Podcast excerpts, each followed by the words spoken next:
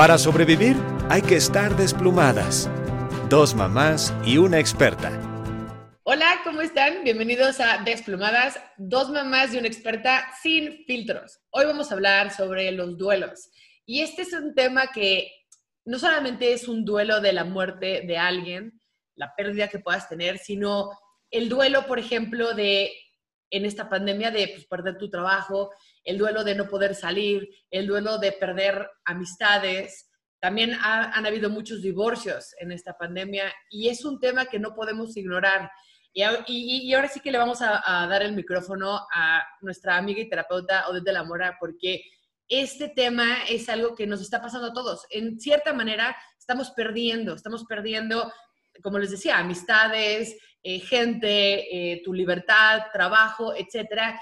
Y cómo lidiar con esto es bien importante porque, nuevamente, si lo apachurramos y pensamos que Ay, no pasa nada o va a pasar, está mal. Entonces, ahora sí que te doy a ti el, el micrófono para que te puedas desplumar sobre este tema. Sí, efectivamente el duelo es el proceso, pues, de una pérdida, un abandono, obviamente la, la muerte o la ausencia, o como dices tú, pues también la pérdida de, pues como la libertad o el estilo de vida que estamos acostumbrando, acostumbrados, ¿no? Entonces, eh, durante este proceso se, se viven diferentes etapas que ahorita vamos a ver pero se viven como diferentes síntomas eh, emocionales y físicos.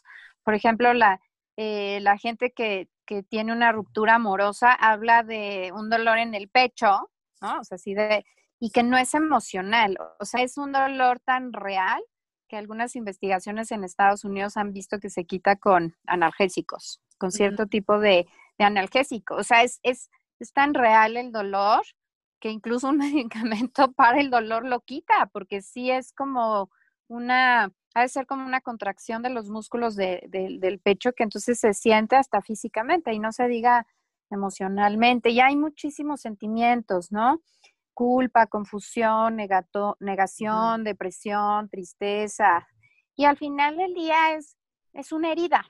¿no? Me gusta mucho hablar con mis pacientes que es como una herida física. O sea, tú no te puedes como cortar y al día siguiente estar como si nada. Es un proceso que, requiere una, una cicatrización y una, una evolución. Y, un poquito lo que hablábamos antes de empezar el programa, cada quien tiene sus formas de, resolver y también de no resolver como los, los duelos, ¿no? O sea, y creo que uno nunca debe de, de, criticar o pensar cuál es la forma correcta en la que cada quien debe de, de hacer como el duelo.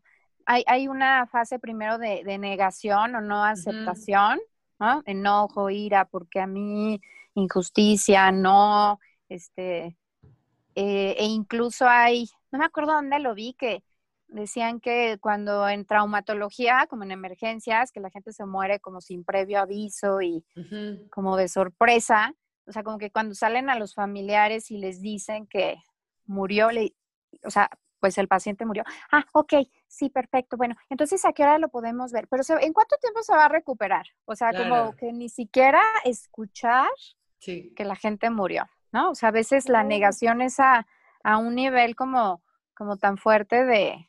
Y, yo he platicado con, muchos amigos eh, y pacientes sobre... Porque hay otro tipo de duelo que también se llama duelo anticipado, que es cuando hay bueno, hay muchos tipos de duelos, pero este es cuando una persona tiene una enfermedad terminal y cuando los médicos te dicen que no saben el tiempo, pero que probablemente la persona va a morir. Y esto también es dolorosísimo, ¿no? En, mi familia lo, lo vivimos y es, es un desgaste, es una lucha, es también el, el querer como salvar a la persona, ¿no? O sea, como, ah, este doctor dice que no vamos a ver otro y vamos a ver otro y a lo mejor esta medicina sí le hace y, y es un proceso como bien, bien difícil y, y bien doloroso, ¿no? Que mucha gente em, como que no sabe procesar, ¿no? Mucha gente te acompaña al principio, pero ya después de unos años no. Y es, es, es, es, es bien difícil. Y ya cuando viene la, la muerte, bueno, ya vienen una serie de rituales que ayudan muchísimo a este, a este proceso. Pero eso también pasa, por ejemplo, con los desaparecidos, ¿no? Es súper triste que, fíjate qué terrible porque tienes esa incertidumbre de que, tus... que no sabes está vivo, si está muerto, si... Sí, es terrible. O sea, nada más está como... O sea, exactamente. Yo creo, yo creo que, que el peor sentimiento para mí es la incertidumbre, ¿no? O sea, el no saber qué va a pasar. Eh, ahorita con todo este tema de la pandemia, para mis hijos, yo creo que el tema más difícil ha sido como que perder esta libertad que pues tenían para, para hacer todas sus cosas. ajá, o sea, pero todo, ¿no? O sea, desde mamá, es que vamos a ir a dar la vuelta a la plaza. No, mi vida, no vamos a ir a dar la vuelta a la plaza. Si no tenemos nada que ir a hacer a la plaza, no vamos a salir a dar la vuelta. Claro. ¿No? Oye, mamá, pues es que yo que se nos ha hecho como, como que la salida de la casa es ir a Starbucks, ¿no? Pero literal, vamos, o sea, nos bajamos, compramos el café, nos subimos al coche y nos regresamos a la casa. Y de repente Maya sí es así de, mamá, pero ¿por qué no vamos a Starbucks de alguna plaza y damos la vuelta? Le digo, mi amor, es que no está para dar la vuelta. Y ellos como que, o sea, justo hoy me preguntaba Maya, mamá, ¿cuándo se va a acabar esto? O sea, y, yo creo que también es esa incertidumbre que pues te, desgasta de una manera, pues yo creo que a nivel emocional, que, que cómo le haces eso de, o sea, porque la verdad es que, digo, mal que bien, pues nosotros somos adultos, pero para los, o sea, Mía, que tiene tres años, todos los días le presumís que cuándo va a ir a la escuela y la pobre Mía ya no sabe cómo explicarle que sigue el COVID, que siguen los bichos, que sigue eh, la pandemia y que pues en algún momento van a poder regresar. Pero para ellos, o sea, como que hasta ahorita que estábamos hablando de esto, como que no, no lo había sentido como un duelo para ellos, pero sí es una pérdida de, de una parte súper importante de su vida. Y pues yo creo que mis hijos, junto con los hijos de Ana y tu sobrino sí. y todos los niños del mundo, están en estas. Pero, pero ¿qué hacer con eso? Sí, y también lo que está durísimo es que, eh, pues sí se está muriendo lamentablemente mucha gente y no se están pudiendo llevar a cabo todos estos rituales, pues religiosos que sí, que sí te ayudan, que te ayudan a comprender y a, procesarlo. Entonces, es, es bien difícil porque también más allá del helado y la escuela y el parque, los niños que han tenido pérdidas de, de familiares, de abuelitos, ya sea por coronavirus u otras causas, eh, el no poder como despedirse de sus abuelitos que saben que están enfermos o no poder, es, es bien difícil. Los niños tienen la, la gran capacidad, pensaría yo, que sus mentecitas todavía están como tan frescas y tienen tanta imaginación y creatividad que, que, lo mejor es siempre que lo expresen como gráficamente. Yo ahorita lo que estoy recomendando mucho es hacer pequeños rituales para los niños, ¿no? O sea, dibujarle la carta al, abuelito, hacer, prender velas, hacer una oración, darle las gracias, hacerle un video, cualquier cosa que hagamos eh, con ellos de manera como gráfica, manual, pictórica, les puede ayudar muchísimo porque es la forma en los que ellos como representan el, el, mundo, ¿no? Entonces, si, si hay que hacer cosas como de, temas como más ligeros, como, a ver, vamos a hacer un dibujo para, eh, como un antes, ahorita y después, ¿no? Es como, a ver, antes iba a la escuela así, entonces lo dibujas, ahorita estamos así en línea y lo haces un después de cuando todos nos podamos abrazar otra vez y, y reunir, ¿no? O de vamos a despedir al abuelito, vamos a dibujar en su mejor momento cuando jugaban y así lo vamos a, recordar. Y bueno, ahorita lo vas a tener en tu corazón y, entonces lo ayudas a que dibuje al niño y un corazón y el abuelito adentro. O sea, como súper literal y gráfico. Yo tengo una sesión muy bonita que se llama El ciclo de la vida y la muerte, donde les explico a los niños cómo todo es parte de, un proceso y, y, literal dibujamos arbolitos, manzanas, conejos, este, otros animalitos y cómo todo es como un, un ciclo donde mueres y pero no mueres, que es lo bonito de, de esta sesión. Y, y, algo que yo les digo mucho es, por ejemplo, eh, tu abuelito o tu papá o tu mamá sigue vivo en ti y a través de ti, porque tú eres una extensión de, esa persona y eso los ayuda como a, a, sentirse. Y al final del día, cuando llegas a las etapas más avanzadas del proceso como adulto, y que es una etapa bien bonita, yo por ejemplo cuando perdí a mi papá fue devastador y terrible y yo, y, yo decía, es que ahora qué voy a hacer con, sin él, cómo va a vivir la vida sin él, que aparte era como un papá muy, muy resolvedor, ¿no? Y muy protector y siempre estuvo para mí. Entonces yo no veía como la vida sin él, ¿no? Entonces fue, y, y ahorita después de, pues ya perdí la cuenta, pero creo que son dos años, pues bien bonito cómo recuerdas a la persona, o sea, por ejemplo, él me enseñó a tomar café, buen café, ¿no? Pues todos los días como, es, como lo, lo, vives. Ah, qué lindo. Me enseñó y, y, y, él y yo éramos rescatadores de perros, ¿no? Entonces es súper bonito porque como yo tú. tengo... Sí, sí, o sea, realmente, digamos, mi... Sí, o sea, él, él me lo, él me lo inculcó, ¿no? Entonces, y era mi mano derecha, o sea, si les contara lo, que hacíamos, pero mira, ahorita me da muchísimo gusto. Y yo ahorita tengo, o sea, yo rescaté una, que es Lorenza, mi perro terapéutico, y luego está Almendra, que él la rescató, ¿no? Y luego la mandé a vivir a, a, Estados Unidos un rato y luego me la regresaron. Y hicimos como un cambalache porque la última perra que rescató a mi papá se fue a Estados Unidos. Es que allá están mejor porque pueden correr y, claro. o sea, como en esta parte juvenil de que tienen mucha energía y yo no puedo irme a la montaña a correr y allá sí.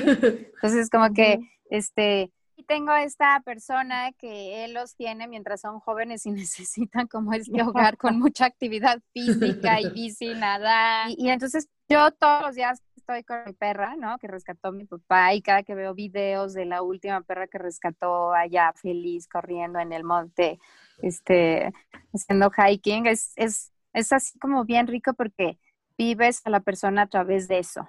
Pero llegar a este punto, ¿no? Les digo, ya perdí la cuenta, es bien difícil y es un proceso de, pues primero, shock, que cada quien, o sea, lo vive de una manera diferente. O sea, tú puedes ver a personas que no pueden llorar en un funeral, otras que se desgarran. Y yo he escuchado críticas, ¿no? Yo he escuchado críticas de, ay, qué exagerada, o, ay, viste que no lloró. Pues claro. quién, o sea, hay muchas emociones entre, entre negación eh, y, así, o sea, cada quien, cada quien lo vive en su proceso y luego vienen unas etapas muy desesperanzadoras y de tristeza y que es a lo que yo le llamo como el verdadero duelo, que es como cuando cuando te duele. Y finalmente cuando hay una aceptación viene un proceso de reorganización. ¿Cómo, cómo empiezas a, vivir sin, sin e, esa persona?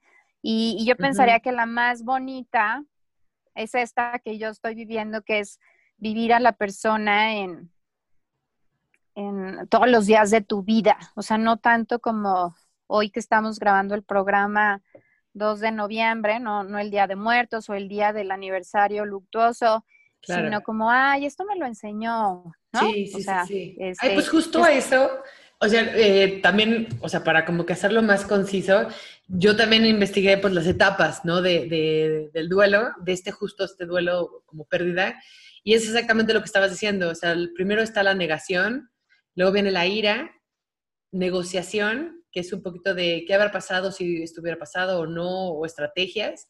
Luego viene una de depresión, que es la que tú decías que es la que te duele, ¿no?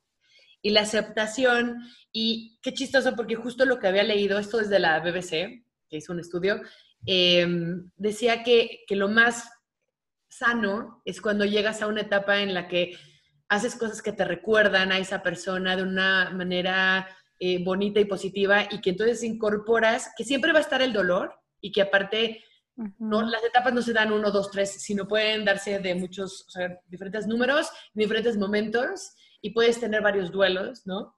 Que es una parte importante, pero que cuando ya es, o sea, uno de, de los síntomas, si quieres, de que ya estás ok con esa pérdida, es cuando lo incorporas en una nueva, ahora sí, normalidad o en una nueva vida en una manera positiva y, ya, no, ya no te duele, sino ya te acompaña, como lo que tú Exacto. estás Exacto.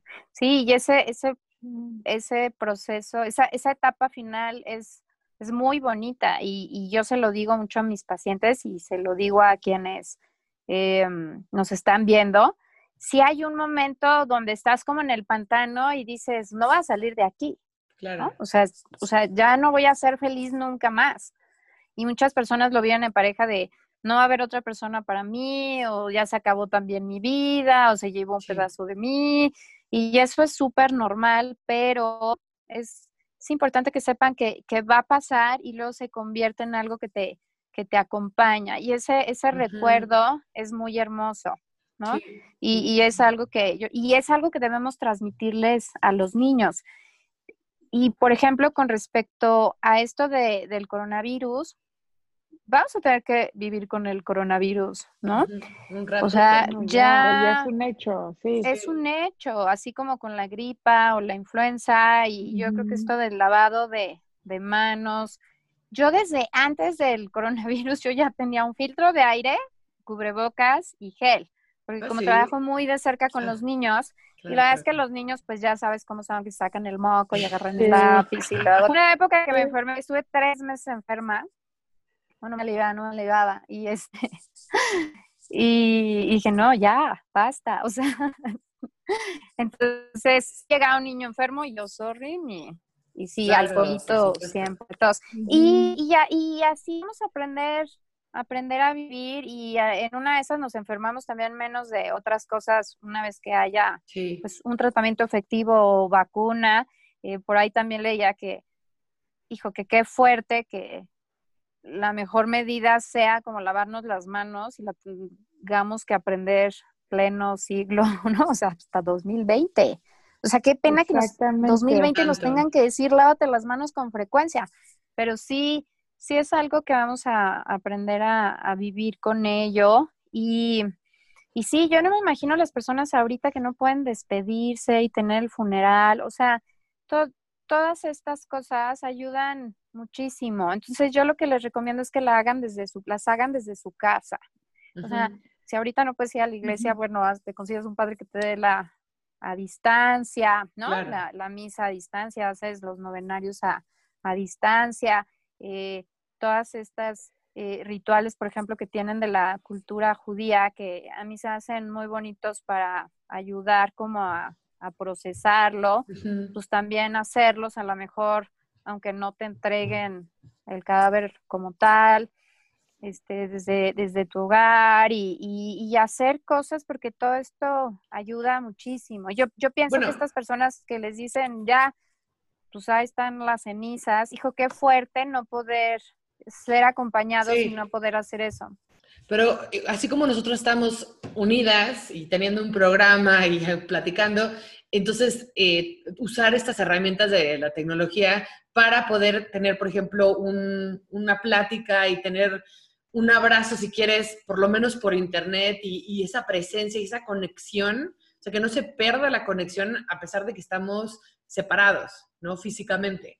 Creo que es bien importante. Yo, yo solo viví con, la muerte de, bueno, una persona que me ayudó muchísimo en su momento, eh, que cuando se muere y yo lloraba y no paraba de llorar, el hecho de ir y abrazar o de estar con, su familia, con sus hijos, con etcétera, de verdad fue la primera vez que sentí que sí se hizo como un círculo de, o que ya se cerró. O sea, porque yo le pude decir, me acuerdo a, su hijo, oye, tu papá fue importantísimo para mí, cómo lo quiero. Entonces, el hecho de decirlo y de, de que su hijo lo recibiera y abrazarnos, sí sentí como que algo. O sea, no, no lo puedo describir, pero sentí que fue correcto eh, estar y demostrar el cariño y el amor. Y, y, si no se puede hacer en ese momento físicamente, sí hacerlo por, por algún medio, FaceTime o Zoom o como sea, pero, pero no perder esta empatía, ¿no? Con este dolor este, y comunicarlo, ¿no?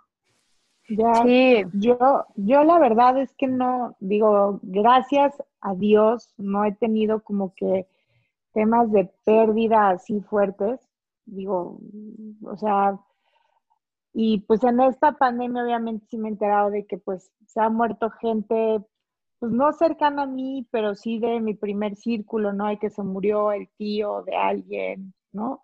Y pues sí todo este tema de como que el, el o sea, lo recurrente siempre es, nos entregaron una bolsa con sus cenizas. O sea, como que es el tema que, o sea, que es, que no, no lo pudimos ver. Ah, y aparte tuvimos que esperar quién sabe cuántas semanas a que nos dieran las cenizas, porque pues obviamente los crematorios están, o sea, a tope.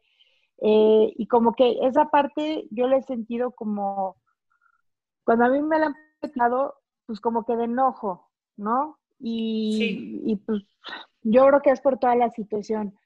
Pero a mí lo que sí me ha tocado, y ahorita que tú, Ana, hablabas de todas estas, este, pues los procesos del duelo, ¿no? Lo que sí me ha tocado vivir de cerca con un par de amigas y amigos es pues, el tema del trabajo, ¿no? De que o su trabajo ya no es lo que era, Exacto. o pues ya no tienen trabajo y han tenido que buscar otras opciones y, y, pues muchas veces ha sido así de, Oye, pero es que yo era así el super picudo, ¿no? Porque me fui a hacer mi maestría a no sé dónde y hablé, hablo tres idiomas y ahorita no consigo chamba en ningún lugar. Y lo que tengo que hacer es, me habló un amigo que tiene una inmobiliaria y me dijo, vente, yo te, o sea, échame la mano a rentar. Sí. Y pues te doy comisiones. Y, y cómo la gente dice, es que pues yo no puedo hacer eso. Ya sé.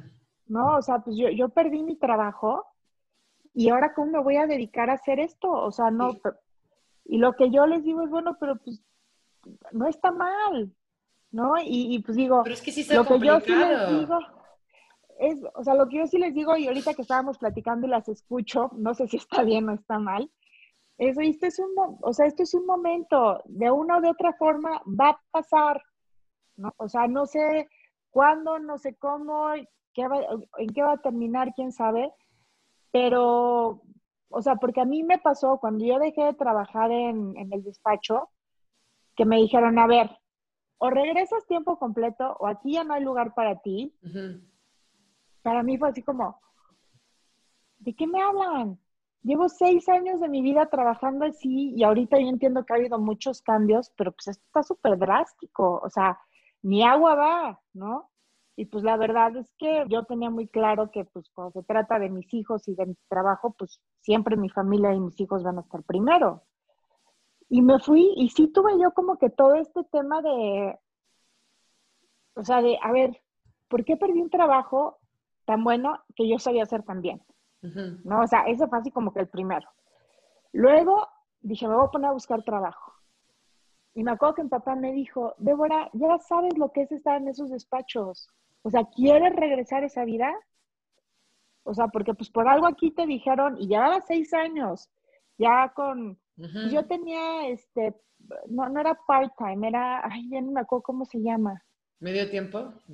Es que no, tampoco, no, no es medio tiempo, es este, o sea, yo iba a la oficina físicamente en la mañana y toda la tarde seguía yo despachando desde donde estuviera. O sea, yo cargaba con mi computadora y mi celular y todo. Ajá, a todos lados. Y la verdad es que siempre lo hice bien, ¿no? Pero pues cuando me dicen que no, que ahora sí me tengo que regresar a la oficina, que les dije que no, pues para mí sí fue un tema así de, de estar enojada con la vida, ¿no? Claro. No sé si fue negación, pero sí recuerdo estar súper enojada. No sé, pues es una pérdida fuerte. O sea, digo, tuviste la ventaja de, de, poder decidir, está bien, ya no voy, ¿me entiendes? O sea, por ejemplo, en mi caso, yo tengo pues dos chambas y yo estoy divorciada y tengo mis hijas y yo tengo que decir sí a todos los trabajos, ¿me entiendes? Yo no, yo no puedo tener el, el, lujo de decir no.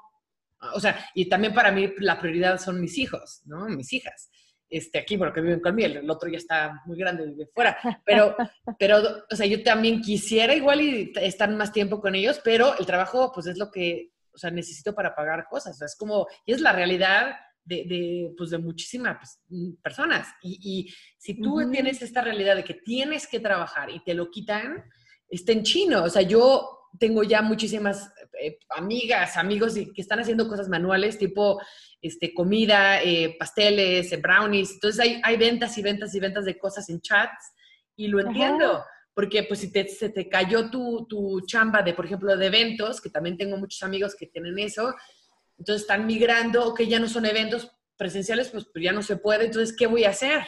Entonces están tratando de encontrar la manera y esa es una pérdida gigantesca, porque si han estado haciendo un trabajo 15, 20 años y de repente con la pandemia ya no hay, ¿qué vas a hacer? Y sigues teniendo tus mismos gastos y que el súper y los niños y la escuela y...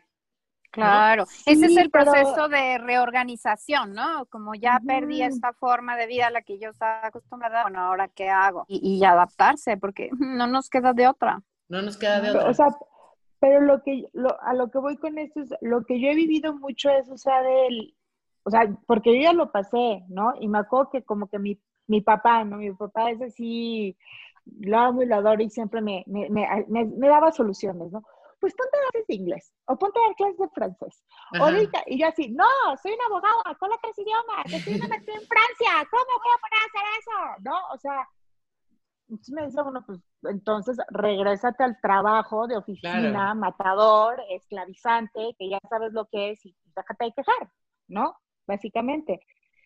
Y como que yo hacer las paces con eso, la verdad es que no sé ni cómo lo hizo, porque no, no, no, no, no conocía a Odette en ese momento de mi vida. Pero no, no, de verdad que no sé cómo lo hizo, porque la verdad es que para mí sí era así como... Sí está fuerte. soy esta abogada chingona y estoy aquí encerrada cuidando a mis hijos. O sea, que sí es lo que quiero, pero, ah, ¿no? Y siento que ahorita con los amigos que he hablado, que les ha pasado el tema este de su trabajo, que dicen, es que, oye, ¿cómo yo siendo la persona profesionista que soy, me voy a dedicar a hacer brownies y venderlos en el chat? Exacto, exacto. ¿No? Porque te hacemos pues, lo, que, se yo Les digo, exacto, que les digo, bueno, pues ya vendrán tiempos mejores. No, digo, la verdad es que yo el tema jurídico, pues lo retomé como que muy leve cuando se me ocurrió poner mi despacho cae este tema de la pandemia, entonces todo se me paró, ahora sí todo se derrumbó frente de mí, ¿no? Este, ¿No? Y, pues bueno, tuve que encontrar otras formas de, ¿no? Pero como que yo ya estaba como muy hecha la idea de, pues bueno, ya no funcionó lo de mi despacho, ahorita veo qué más hago y me acomodé. Pero estas amigas con las que he estado hablando, o sea, porque aparte las he tratado como que de jalar lo que estoy haciendo, y como que se, se resisten, ¿no? Así como que sí, pero no. Y yo por más que como que les trato de, pues de decir, es que yo entiendo lo que sientes, te lo juro, yo también lo sentí porque yo lo viví, ajá. Es que esto que dices de Vic, ahorita también lo estoy pensando yo y creo que lo he vivido mucho en el consultorio, esta pérdida de mi vida como de soltera profesionista y luego ahora voy a ser mamá es como bien duro y ese es un duelo que no se procesa y luego trae como repercusiones a, largo plazo, porque aparte se siente culpa como de amo a mi hijo y amo ser mamá, pero también me siento como que perdí algo y no debería porque ser mamá es lo más importante. Entonces vienen culpas como bien difíciles. Hace poco hubo una polémica porque esta clavadista olímpica muy famosa, creo que se llama Paola, eh, la patrocinaba, no recuerdo qué, marca, y escribieron un tweet donde decían que su mejor medalla era haber sido mamá. Entonces, como estaba como todo este rollo feminista, y hubo como mucha controversia de, no, este, ¿por qué demeritan su trabajo? por de clavadista y sus méritos. Y la verdad me gustó mucho que ella, o sea, eh, respondió al diciendo que efectivamente consideraba su mejor medalla a su hijo, ¿no?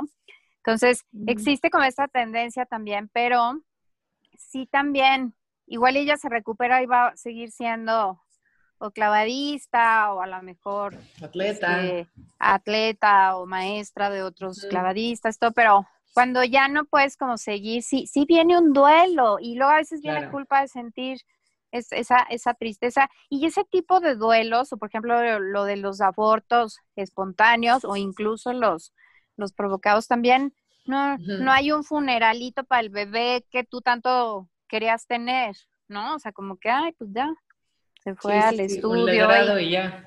Ajá, o sea, como que hay muchas pérdidas que no son eh, bien manejadas y no existen estas ayudas y estos acompañamientos que sí hay que trabajar y platicarlos y escribirlos y dibujarlos y hacerle tu altarcito a tu trabajo de abogada, ¿me explicó? O sea, y agradecer y, y, hacer todo esto que son cosas que, que, que, nos ayudan y que, y que son sanas, porque también existen los duelos no sanos, que también yo los he vivido eh, de, de, familiares o en cuando se posterga mucho, o sea, yo pensaría que cuando años y años atrapados en esta etapa de, de depresión y desesperanza y de, de, como esta zona pantanosa le llamo yo, ese es un duelo patológico que sí hay que tratar terapéutica y psiquiátricamente, ¿no? O también hay quienes usan otros, otros mecanismos de agresión, culpar o imaginarse cosas que, que no son y hay gente que también vive unos duelos bien, bien patológicos y que dañan a las, a las otras personas. Lo mejor es siempre eh, al buscar tanatólogos, leer en estos duelos anticipados que les decía de personas con enfermedades terminales, acudir a, a, alguien que los acompañe. Y creo que esa cultura no la tenemos en México, ¿no? No, no para nada. Más que nada más cuando alguien se muere, sí, sí. tenemos excelentes recursos, claro. pero todos estos otros duelos de, de, de pérdida de, del trabajo, de, de, relaciones. Odio dos frases. Uno, échale ganas, así, ay, pues échale ganas. Y la otra, no merece que llores por él. O sea, es como, pues de parte de llorar, la pérdida haya sido una buena pareja o un patán, es parte de ese proceso que te ayuda. Y tenemos claro. esas dos frases que no ayudan en nada y por favor no nada? las digan. Oye, a mí me impacta porque me, me, confesó un familiar que iba a, a unas como clases o terapias, o no sé cómo llamarlas, porque era la pérdida de la belleza. Y esta era una mujer, bueno, es una mujer que toda su vida fue muy bonita, ¿no? Entonces siempre como que, si quieres, el, el la flor, o cuando se referían a, a, ella, era, ay, es que ella es la más bonita, o qué preciosa es, o etcétera. Y con los años, pues obviamente pues vas perdiendo esa, si quieres, esa belleza que, que, que ves en una niña de 20 años, en 25 años, obviamente ya con la madurez ya no es lo mismo. No quiere decir que no sea bella, ¿no? Obviamente sigue siendo bella. Hay mujeres bellísimas, este, mayores, de 70, 80 años. Uh -huh. Pero para ella, que esa es la parte, o sea, su percepción de, de, esta mujer, para ella ya no era tan bella, ya no, no era bella. Entonces tenía que, to que tomar estas terapias porque ese duelo a ella en lo específico le, le, costaba mucho. Entonces, esto lo pongo como ejemplo de que cada cabeza es un mundo y, y, podemos estar en un duelo, y tal vez no lo, no lo sabemos, por pérdidas. Como mamá, bueno, pues a mí me pasó mil cosas de que, me, o sea, me empujaron las costillas, entonces ya mis costillas están más, más grandes. Luego, por ejemplo, me creció el pie, una, un número, entonces pues dejé atrás millones de zapatos. Este, o sea, las estrías, eh, que, que, que tu, tu, cuerpo cambia, muchas eh, tienen esta pancita que ya no se les va, al menos de no que se quita. Hay mucha pérdida, o sea, como mamá hay mucha pérdida de tiempo, como tú decías, de tu trabajo. Entonces, yo creo que los duelos son súper personales, no están ya eh, estereotipados de que, ay, estos son tus duelos. No, no, no, puede ser la belleza, puede ser tu cuerpo, puede ser tu tiempo, puede ser tu trabajo. En esta pandemia han salido mil cosas. Entonces, yo creo que está increíble poder, poder interiorizar esto y decir, bueno, ¿qué, qué me está doliendo? ¿Qué estoy perdiendo? Eh, yo he perdido, por ejemplo, en esta pandemia, pues un poco de trabajo, pero no tanto, pero he perdido amistades, que ha sido difícil para mí eh, que se han ido y que, ya sabes, sientes como que un vacío horrendo en el, en el corazón, ¿por cómo se dio? Pero pues hay pérdidas de eso. La pérdida física como mamá, yo no sé, Debbie, pero pues, o sea, también hago mucho ejercicio como que para decir, no, sigo estando fuerte. Igual y no tengo el cuerpo de cuando tenía 20, pero tengo un cuerpo atlético fuerte, entonces uh -huh. estoy ok, ya sabes como que todas decir, bueno, hay un valor en esto que estamos perdiendo, tiene que haber un proceso, apapacharnos, escucharnos. Si no podemos con eso buscar ayuda, pero hay miles de pérdidas, no es nada más como que las obvias. Sí, pues, y hay, hay que hacer muchos procesos y ayuda mucho también a escribir, para la gente que le, le gusta escribir, escribir, hacer, hacer cartas, dibujos, altares, o sea, todo lo que sea simbólico ayuda muchísimo. Y de lo que tú decías del cuerpo, a ver qué opina Debbie, a mí me cae mal como que si un hombre se cae en la moto, se peleó con alguien, se parte la ceja, o trae aquí una cicatriz así súper ruda, hasta se vuelve más atractivo, ¿no? O sea, ¿se acuerdan de Luke Perry que tenía la ceja partida? O yo les digo a los niños que se, se, rompen la cara y yo, ay, no te preocupes, vas a ser más guapo.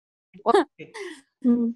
Pero la, y son como, ¿cómo le llaman? Cicatrices de guerra y de lucha. y, y, y se debería como esta onda de las estrías y el cuerpo, se deberían, en mi opinión, reivindicar como, mira, mi estría, aquí estuvo mi hijo, se me estiró la piel y soy una guerrera, ¿no?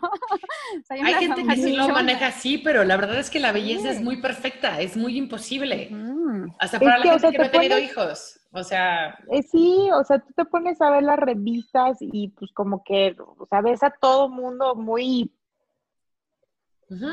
Perfecta. O sea, muy Con filtros, sin arrugas, sin estrías, sin nada. Exactamente, que dices, dude, ¿cómo le hacen? O sea, es que esto sí, o sea, por ejemplo, yo, mis tres hijos, digo, desgraciadamente ya otro día hacemos un, otro, otro, ¿cómo se llama? programa, De, partos, ajá, porque yo sí quería a fuerza tener a mis hijos, este, parto natural, sin anestesia, nada así, súper hippie el asunto, y con ninguno pude hacer, ¿no?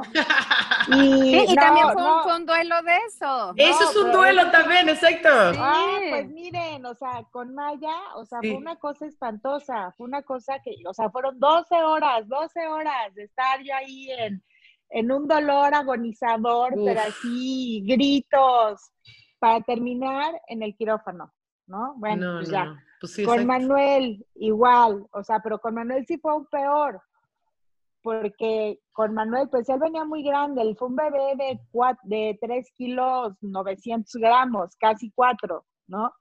Y después igual de 12 horas se quedó atorado el bebé. O sea, ya no, o sea, mm. llegó el, el, el, doctor a decirnos, es que ya, Débora está sufriendo mucho, el bebé ya está sufriendo mucho, ya los tengo que llevar al quirófano. Y me acuerdo de yo decirle a mi ginecóloga, decirle a Gil, no, o sea, él sí va a nacer así. No sé cómo le voy a hacer, pero yo no, o sea, Manuel sí va a nacer natural, sí va, y me acuerdo que se volteó y le tuvo que hablar a mi marido a decirle, güey, hazle entrar en razón. O sea, ya se acabó. Y para mí ese, o sea, fue tal el shock que yo no, o sea, de yo decirle a Gil, no, no sé qué hable con Manolo, y lo siguiente es, yo ya con mi bebé en brazos, pero pues obviamente en el, en el quirófano. Sí, sí, sí, sí. Este, ese es un duelo durísimo. Ese es un duelo no, durísimo. Pero, y miren, no, no, y, ese sí, o sea, la verdad es que el de Manuel sí fue así como, me sentí, aparte justo mi cuñada, sí, sí, Diego, sí, justo mi cuñada también estaba, pues por nacer, no, su bebé ya había nacido y su bebé se había nacido, este, natural. Ella no, lo quiso hacer hippie como yo, por supuesto, y así dijo, a mí sí pónganme, este, anestesia, pero fue parto, o sea, pues, natural, o sea, vaginal, pues, ¿no? Yo me acuerdo que dije, ah, pues ya, Cris pudo, yo también voy a poder. Y cuando no pude, para mí sí fue así como, es mi segundo parto, tanto que me he preparado porque ya sabes, me eché todos los cursos psicoprofilácticos y leí todo, tenía yo mi dula, mi pelota de, este, de yoga, eh, mi Gatorade, todo lo que tú quisieras. Y todo para terminar con los dos en el, en el quirófano, sí fue así súper devastador, sobre todo el tema con, con Manuel. O sea, con él sí fue horrible pues ya con Mía me dijeron, no, ya traes dos cesáreas, ya... exacto. O sea, Mía ya tiene que ser este cesárea, o sea, ya, ya ni, ni siquiera lo vamos a tratar. Pero bueno, hablando, o sea, todo esto del tema de la belleza es porque pues yo tengo pues obviamente la cicatriz, ya con Mía se me estiró, se me hizo una cosa espantosa. Y, y pues yo, o sea, pues los que, los únicos que pues, sí la han visto así de cerquita pues son mis hijos, ¿no? Y si les digo, pues es que por aquí salieron ustedes.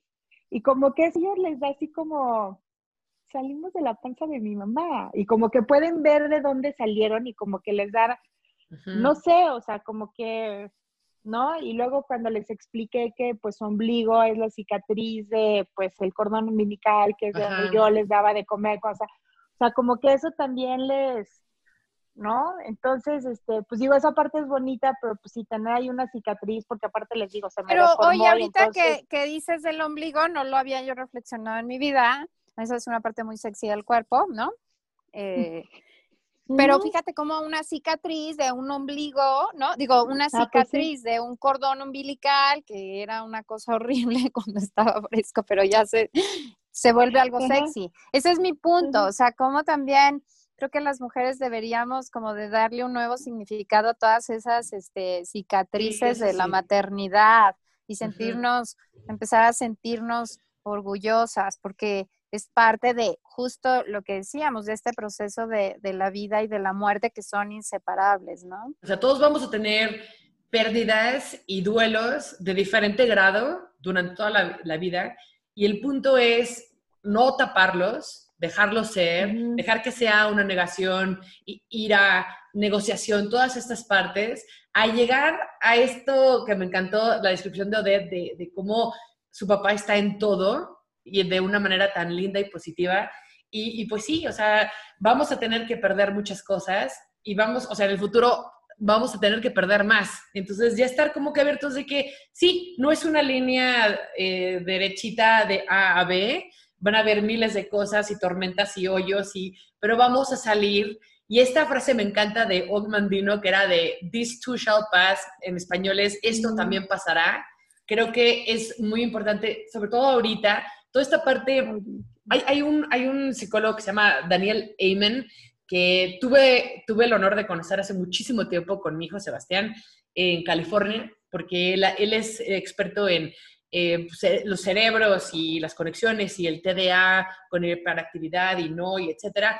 Y siempre lo sigo en, Instagram y en, Twitter, ustedes lo pueden encontrar como Daniel Amen, A-M-E-N, y él siempre dice que, que tenemos que escuchar cómo estamos y no hacer de menos esos sentimientos, sino entenderlos, perdonarnos, porque también en la pandemia todas las enfermedades mentales, como es la depresión y demás, no podemos eh, ignorarlas. Sí tenemos que, tomarlas, entenderlas, escucharnos, poder hablar con gente, primero con amigos, y si vemos que nos está rebasando igual y con especialistas después, pero sí hablarlo. Y, este duelo es eso también. O sea, parte de lo que te recomiendan para, para, pasar a esta etapa bonita de la aceptación es poderlo hablar y hablar y hablar y cómo te sientes y cómo te sientes hasta que ya lo puedas incorporar a una nueva realidad. Y yo ahorita pensaría como que cada quien lo vive de manera diferente. O sea, hay quien dice, ah, yo voy a salir de esta pandemia aprendiendo otro idioma o voy a salir mm. con cuadritos en, el abdomen o hay que salir con... Pero también hay mucha gente que no tiene esa capacidad porque le afecta más el aislamiento, tiene otra forma de otra función cerebral, ahorita que hablas del doctor Amen. Y yo diría, pues esta es una etapa de sobrevivir. Sí. Sí, sobreviviendo, exacto, pues vas a salir con otro idioma bien por ti, pero si a ti no te alcanza, tampoco te juzgues. Exacto. ¿No? O sea, yo ahorita pensaría que no se trata de, ay, tengo que leer tantos libros. O sea, si te dan ganas, qué bueno, y sí hay que tratar de tener esta actitud positiva, pero no forzada, porque estamos viviendo tiempos difíciles. Y ah, tenemos mucha muerte y muchos duelos alrededor. A mí también me da mucha tristeza pasear con mis perros y ver tanto restaurante cerrado y se renta, se renta. O sea, estamos viviendo tiempos difíciles y hay que eh, acompañarnos, salir adelante y respetar los procesos de, cada quien, ¿no? Cada quien respetar los procesos y acompañarse también de, profesionales y de recursos, porque finalmente para esto estamos haciendo nuestro programa de desplumadas, ¿no? pues sí, oigan. Debbie, ¿tú quieres cerrar con algo? Pues la verdad es que pues sí, ese tema de, o sea, todo lo que vienen ustedes hablando, como que yo siempre digo, sí, sí, claro, hay que pedir ayuda, sí hay que respetar procesos, sí hay que, pero siento que muchos, porque a mí me pasó cuando me dio mi depresión postparto, cuando me pasó lo del trabajo, ahorita que, como que lo de, lo de mis partos nunca lo había procesado hasta ahorita que lo hablé, ¿no? Como que lo tienes en negación. O sea, yo no sé si el hecho de que digas, no, pues no voy a pensar en eso, como que dices, pues, pues no existe, ¿no? Pero pues no, o sea, el hecho de que no lo pienses no quiere decir que no lo sientas y pues que se vaya a desaparecer. Entonces, pues a lo mejor pues, no, no sé cómo le podamos, o sea, qué consejo podamos darle a la gente, como si lo oye, el hecho de que tú no lo pienses y que estés en un estado de negación total y absoluto va a hacer que eso se desaparezca y que te vayas a sentir mejor. Porque a mí me pasó y ahorita por lo que estoy platicando con algunas amigas, pues siento que están en eso, ¿no? En un estado de negación y por más que tú platiques con ellas, como que pues están en eso, o sea, en un, como que dicen, pues no lo pienso, no lo platico, no lo digo y no pasa, no, sí pasa. ¿No? Sí, lo que pasa es que la, la, la represión es, es un mecanismo de defensa también te ayuda como a salir adelante en, ciertos momentos donde si haces contacto con esos sentimientos se puedes como derrumbar. Entonces muchas veces también hay un proceso de pues de negación y de represión como normal, pero una vez que pase determinado tiempo hay como que regresar al tema y decir, a ver, estoy estoy lista. Yo por ejemplo tengo una maleta que que me dejó mi, mi, mi papá, que más o menos sé que tiene, que sé que en algún momento eh, la tengo que revisar y todavía no estoy lista, ¿no? O sea, todavía no estoy, no estoy lista y, pero sé que ahí está y que algún día lo, lo nomás quiero encontrar el momento adecuado, pero son como estos espacios, momentos en los que tenemos que regresar y para eso ayudan volvemos a lo mismo, todos estos procesos, o sea, que pasó un año y recordar a la persona y esto del, del Día de Muertos que se hace muy bonito. Yo cuando salió esta película de, de, Disney, bueno, yo todavía no, tengo, nomás se me había muerto mi perro este y mi hermano, pero que fue muy, muy doloroso, pero todavía no vivía, yo siento la, la pérdida más grande de mi vida. Y bueno, lloré así como, ah, este, sobre todo por el, por el perro, ¿no? Porque como salió ahí un perrito y, y esto, pero como que todo, hay, hay que dejar a los sentimientos salir en momentos adecuados, ¿no? Eh, y decir, bueno, a ver, ahorita me contengo, pero pero buscar el momento van a, después. Van a salir cuando salen, o sea, no, no te vas a, no, no puedes estar preparado para decir, ay, voy a ver una película y me va a, a, hacer sentir X y Y. Y si vuelves a sentir este duelo, no ser duro contigo y decir, bueno, siempre lo vas a traer. O sea, por ejemplo, para mí la muerte de mi abuelo, que es la persona más importante en mi vida, siempre está. O sea, uno lo pienso siempre, pero cada vez que veo algo de alguna muerte, una pérdida, alguna película o un libro, lo va, o sea, voy a volver a sentirlo. Nunca se va a ir, pero ya estás acostumbrado a vivir con eso y, estás ok con esa pérdida, pero no, no se puede controlar tanto. O sea, es sí, no, no, cero. Que vas a tener. No, pero me refiero a que cuando no sales, estás en negación, te tienes que forzar a buscar un momento. O sea, porque justo no estás haciendo contacto con esos sentimientos, estás en negación. No, porque cuando no estás en negación van a aflorar cuando se puede, ¿no? Y cuando estás en negación, en represión, sí tienes a veces como que forzarte. Por ejemplo, a mí la, la pérdida de mi abuela fue mucho más fácil porque también la disfruté muchísimo y nos dejó como un legado muy bonito también de, de cocina y como que para mí fue más fácil despedirme de una persona que ya había vivido. ¿no? O sea, que se casó, tuvo hijos, nietos, fue, vino, y es como, eh, fue más fácil ver que esta persona eh, cumplió su, su, vida y vivió muchos momentos bonitos, pero hay otras muertes que nos toman de, de, sorpresa y creo que a veces son las más difíciles de procesar, ¿no? Por supuesto. Oigan, pues podemos hablar de esto mucho más, pero... Sí, pero aquí ya le dejamos, ¿no? Sí, muchísimas gracias por compartir todo. Sí, sí, ya sé que muchos están viendo el programa y luego no, no dejan comentarios, ¿verdad? Que nos pasa que nos mandan en, en sí, privado. Sí, lo mandan en privado. Estaría increíble, los invito a que no se chiven y que lo puedan compartir, porque entonces podemos tener un diálogo muy padre. Y gracias por vernos. Y nos vemos el próximo jueves a las 8 de la noche. Bye. Chao. Para sobrevivir hay que estar desplumadas. Dos mamás y una experta